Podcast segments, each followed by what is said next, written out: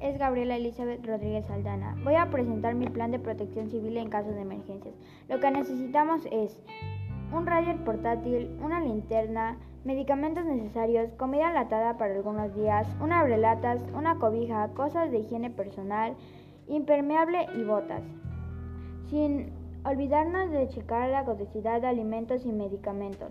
Todo esto debe ser colocado en un maletín de emergencias. En primer lugar, debemos de mantener la calma. En segundo, seguir la ruta de evacuación correctamente. En tercero, tomar el maletín de emergencia. En cuarto, ir al lugar de, o punto de reunión. En quinto, verificar que toda la familia esté a salvo. En sexto, si el punto llegara a ser afectado, tomar tenemos que ir a un albergue hasta que, hasta que el lugar sea seguro.